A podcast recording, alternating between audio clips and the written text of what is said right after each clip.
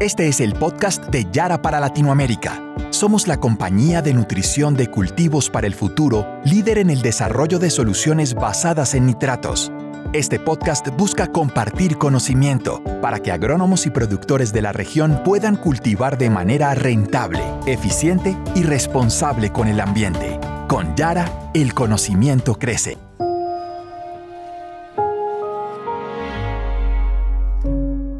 Hola, bienvenidos a nuestro podcast Productores para el Futuro. Les recordamos que tendremos dos podcasts por mes sobre temas de interés para los productores para el futuro. Les habla Rodrigo Prom, director de Marketing y Comunicaciones para Latinoamérica. Hoy vamos a hablar sobre los temas a considerar para diseñar un buen plan de fertilización. Y es que esto no tiene por qué ser un secreto. Para este episodio tenemos como invitada a la ingeniera Patricia Rodríguez, líder de desarrollo de habilidades agronómicas y comunicación para Yara International. Bienvenida, Patricia. Ya teníamos tiempo sin hacer un episodio juntos, ¿no? ¿Qué tal? Gracias, Rodrigo. Así es, ya teníamos tiempo. Les agradezco por haberme invitado y me encanta estar aquí con ustedes. A nosotros también nos encanta, Patricia. Y bueno, pues no queremos más secretos, como lo dije. ¿Podrías, por favor, decirnos qué debemos considerar para armar un buen plan de fertilización?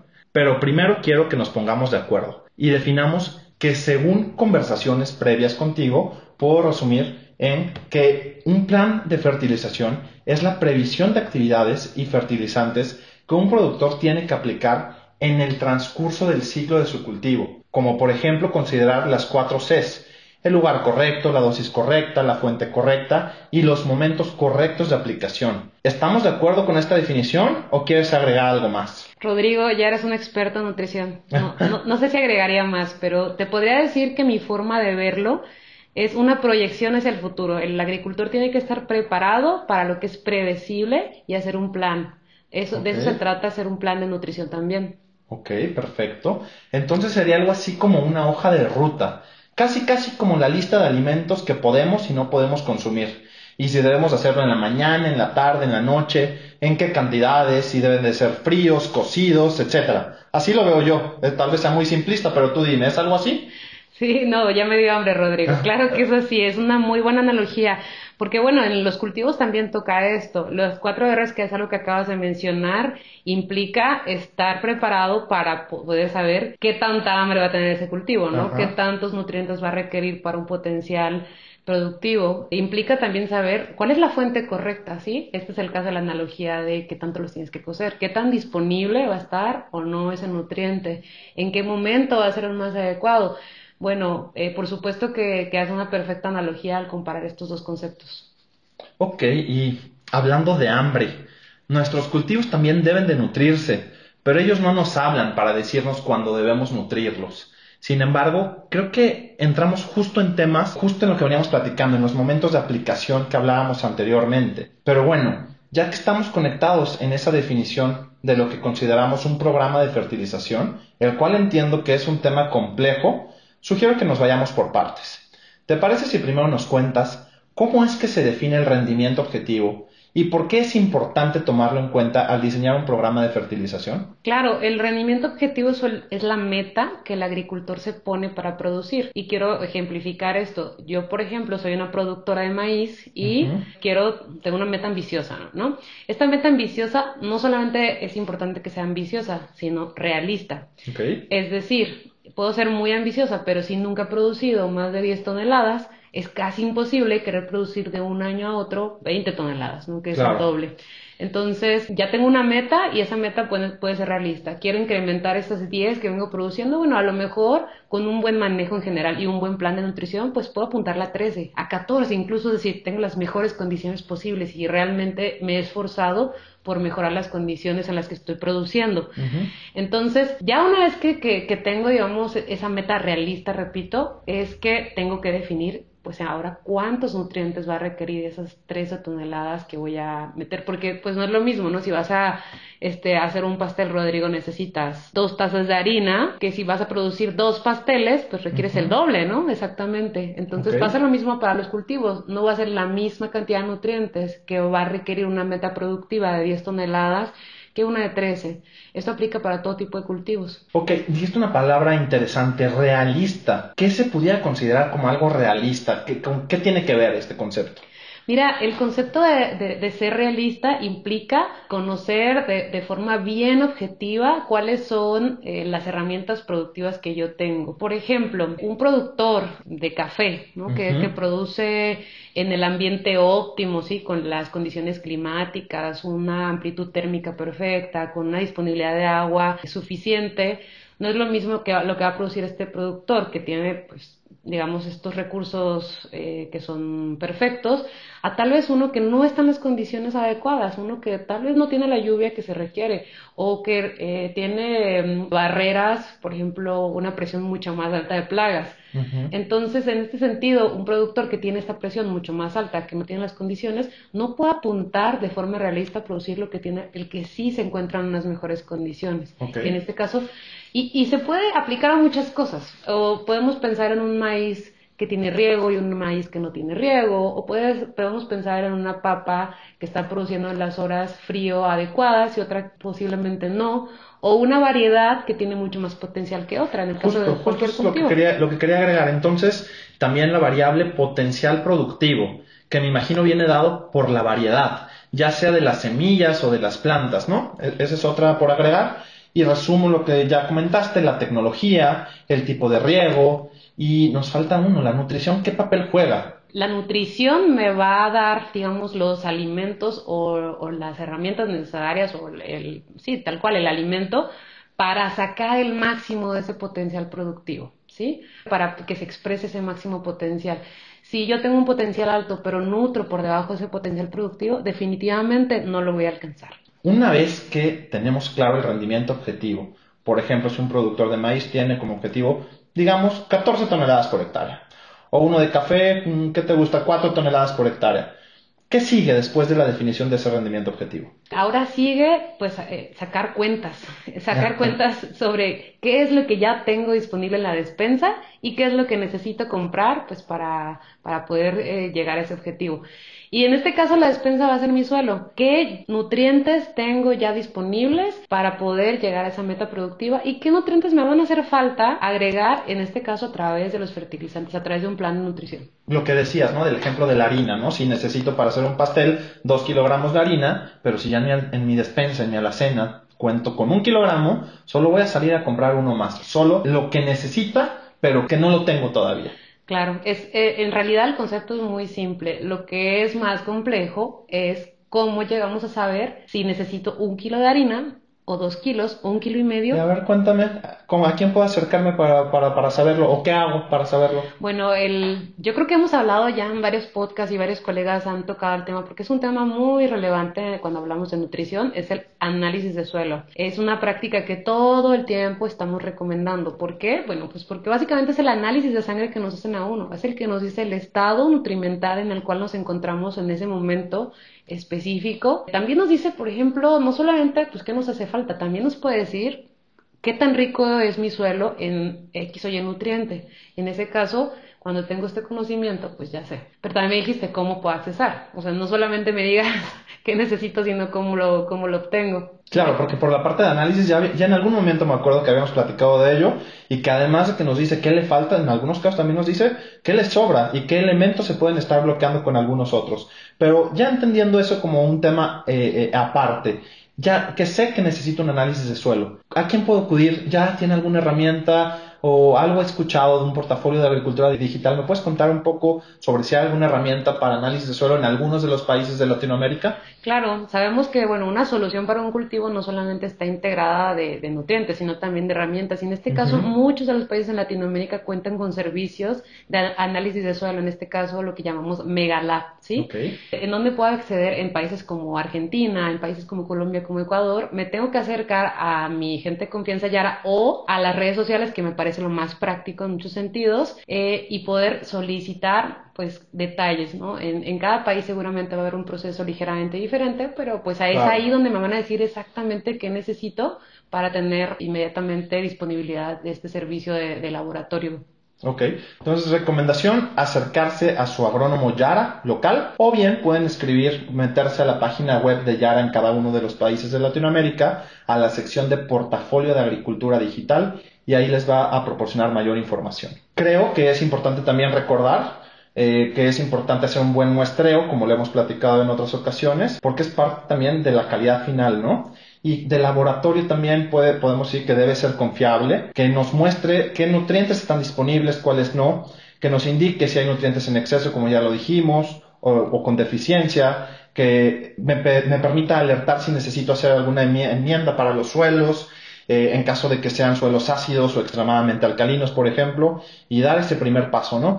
Creo que eso te corresponde más a ti desde el punto de vista agronómico decirlo, pero lo, me atrevo a decirlo porque ya lo hemos venido platicando también, ¿no? Claro, es un reto. Mira, una vez que yo ya tenga, me acerqué a este servicio, ya tengo mi análisis, ya tengo mi resultado de análisis, pues van a salir múltiples cosas. La realidad es que, bueno, cada, cada caso, eh, cada agricultor es un caso diferente. Es por eso que es tan relevante hacer una una recomendación pues bien ajustada a las necesidades específicas que tiene y a las metas productivas que también tiene como ya mencionamos. Pero entonces, bueno, un agricultor como tú bien dices va a tener el reto tal vez del suelo ácido y otro totalmente lo contrario, ¿no? Puede ser un suelo alcalino. O un productor tiene una variedad altamente productiva y otro pues menos productiva pero con necesidades específicas en calidad. Entonces, bueno, ahora sí el diagnóstico. claro, y, y justo ahí es que te interrumpo. Ya tenemos el rendimiento objetivo. Ya hice mi análisis de suelo. Ahora, ese diagnóstico que dices, ¿cómo lo interpreto? Mira, te digo como técnica que me he dedicado muchos años a la nutrición, que el diagnóstico no es una labor muy sencilla, se requiere realmente entrenamiento.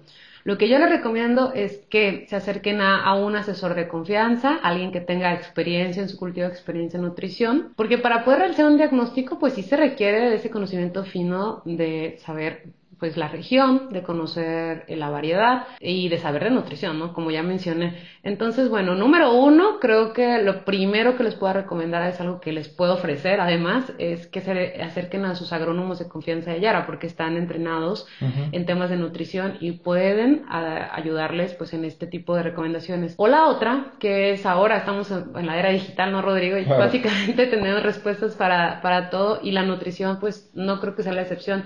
Tú hablaste de, invitaste, ¿no? A, nuestros oyentes a que accesaran a, esta parte de Yara que es portafolio digital. Exactamente, el portafolio de agricultura digital, ¿sí? Y como bien lo comentas, un portafolio tiene varias herramientas y mm. entre esas herramientas también está el paso siguiente, que es la recomendación nutrimental. Muchos de estos países, ya una vez desde que mandas tu muestra, te mandan la recomendación inmediatamente, pero puede ser que tú ya tengas tu análisis y no lo quieras pues dar, ¿no? También puedes accesar a una recomendación que se realiza bien ajustada. Eh, igual ingresas a esta página, metes tus datos con tu meta productiva, como mencionamos, que es extremadamente importante para hacer una recomendación específica, dependiendo del cultivo, porque pues sabemos que hay diferentes particularidades en cada uno de ellos. Te puede pedir, por ejemplo, densidad, te puede pedir eh, variedad, te va a pedir, por supuesto, este, la meta productiva y te va a hacer una recomendación bien ajustada a los datos de demanda de tu zona. ¿Sí? Eso también. ¿Cuánto tiempo? Suena muy bien, ¿por cuánto tiempo toma todo eso? Mira, esa es la belleza de las herramientas digitales, que podemos acelerar un proceso. Entonces, yo desde el día, o sea, desde el momento que mando, tarda máximo 24 horas. Pero pues no, si yo me meto en la mañana, seguramente en la tarde ya tengo una recomendación, Rodrigo. Pues me parece muy importante y estoy de acuerdo con esto porque por ahí dicen que el tiempo es oro. Y si estas recomendaciones además son altamente fiables y el tiempo de respuesta es óptimo, pues me resulta bastante interesante y creo que a nuestra audiencia también le resultará. Les recordamos que esto es el sistema de recomendaciones nutricionales Yara. Y bueno, ahora ya tengo la recomendación también y ese es justo el plan de fertilización al que me refería. Entonces, las claves y el secreto para diseñarlo, según lo que hemos hablado, son algo complejas y deben considerarse múltiples factores, por lo que aquí hemos mencionado algunos de ellos. Pero la herramienta del sistema de recomendaciones nutricionales Yara contempla muchos más factores y además se ajusta a las condiciones locales y necesidades nutricionales reales del cultivo o de cada variedad para alcanzar el potencial que estamos buscando. ¿Es correcto? Totalmente. Yo creo que la gente se va a relacionar inmediatamente con esto. Si yo soy un productor de café, no es lo mismo que consume un arábico que un robusta. Eso creo que es este básico. Pero además hay una influencia en la altura, hay una influencia en la región misma y todo eso se está de, de todo eso está alimentado la herramienta, esa información específica que hace la diferencia en un programa de nutrición y eso es digamos, una de las bellezas que tiene el sistema de recomendaciones nutricionales de Yara. Perfecto. Lo que nos trae aquí era justo hablar del, programa de, fertilización o, de la recomendación nutricional. Exactamente de lo que venimos a hablar, pero hay unos adicionales. Ya que sé que, tenemos el, el programa de fertilización o recomendación nutricional, los productores llegan a la etapa del desarrollo de su cultivo. Hay cómo monitorear si verdaderamente ese plan de fertilización funcionó. Claro, yo creo que todo el mundo podemos hacer planes, podemos este, proyectar a futuro, pero pues ahora sí que dicen uno pone y Dios dispone, ¿no? Las cosas siempre van cambiando en el transcurso y los cultivos no son la excepción. Yo creo que todos los que nos dedicamos a la agricultura sabemos que estamos expuestos a múltiples cambios durante el manejo, este, ya sea por clima, ya sea eh, que porque tuve alguna presión con alguna plaga o alguna enfermedad, o simplemente retrasos en el manejo, que es muy normal en el día a día. Entonces sí es muy importante que estén monitoreando cambios y necesidades específicas. Y si lo que apliqué está teniendo efecto positivo o súper positivo o puede ser este negativo, hay tantas influencias que sí, definitivo, tengo que mantener siempre mi ojo bien puesto en el cultivo. Para esta parte tenemos obviamente eh, una herramienta que ya hemos hablado en múltiples ocasiones en, en, este podcast y seguramente lo han visto en la comunicación de Yara. Déjame adivinar, forma parte de nuestro portafolio de agricultura digital, ¿cierto? Sí, Rodrigo, exacto. Es parte del portafolio, es parte de una herramienta más que, pueden accesar. Eh, una cerveza para el que adivine, no mentira. es AdFarm, obviamente es una herramienta que hace uso de las fotografías satelitales. Sabemos que es caminar un cultivo no lo reemplaza nada, pero no es sencillo, y más cuando las superficies son retadoras, y más cuando incluso el terreno es complicado de monitorear yo creo que si, si nos ha, tocado hacer agricultura de montaña o si nos ha tocado recorrer una superficie plana, pero son más de 100 hectáreas, imagínate el reto que puede llegar a ser eso. No importa si soy pequeño o gran agricultor, siempre hay retos para poder monitorear y es una labor eh, físicamente muy pesada. Y AdFarm realmente complementa perfectamente esta labor porque llega a los rincones donde muchas veces el ojo no llega. Esta herramienta toma fotografías eh, de forma periódica en tu cultivo y además las contrasta con el algoritmo de AdFarm. Entonces yo puedo tener de forma muy clara las partes donde mi cultivo se está subdesarrollando, donde está sobredesarrollando y realmente escucha historias de éxito de todo tipo, en todo tipo de cultivos. A ver, ¿alguna, ¿algún ejemplo? Mira, la primera que se me viene a la mente y es porque a, mí me causó mucha impresión, la, herramienta está hecha para originalmente hacer fertilización variable nitrogenada, pero la gente la ha utilizado para tantas y tan diversas cosas que es por eso que me encanta este ejemplo. Un agricultor eh, tuvo un daño por, por una enfermedad, es un agricultor que produce forraje aquí en México, en, en, una zona que es altamente productora, y tuvo daño por una presión de una plaga, pero tenía una superficie muy grande, o sea, tenía que, eh, era muy, muy retador poder saber o diagnosticar de forma específica dónde empezaba y dónde terminaba el daño, porque bueno, eh, mm, claro, puedes ir y fumigar todo, pero eso es súper costoso. Entonces lo que él pudo hacer a través de la herramienta es ver específicamente los focos, hacer aplicaciones este, bien, bien... ¿Como dirigidas? Bien dirigidas, exacto.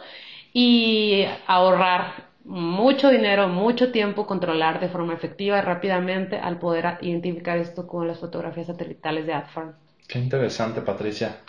Y bueno, me parece que así como no cualquier persona puede realizar una prescripción médica, Tampoco cualquiera puede diseñar una recomendación nutricional y más vale que sea un experto en el tema.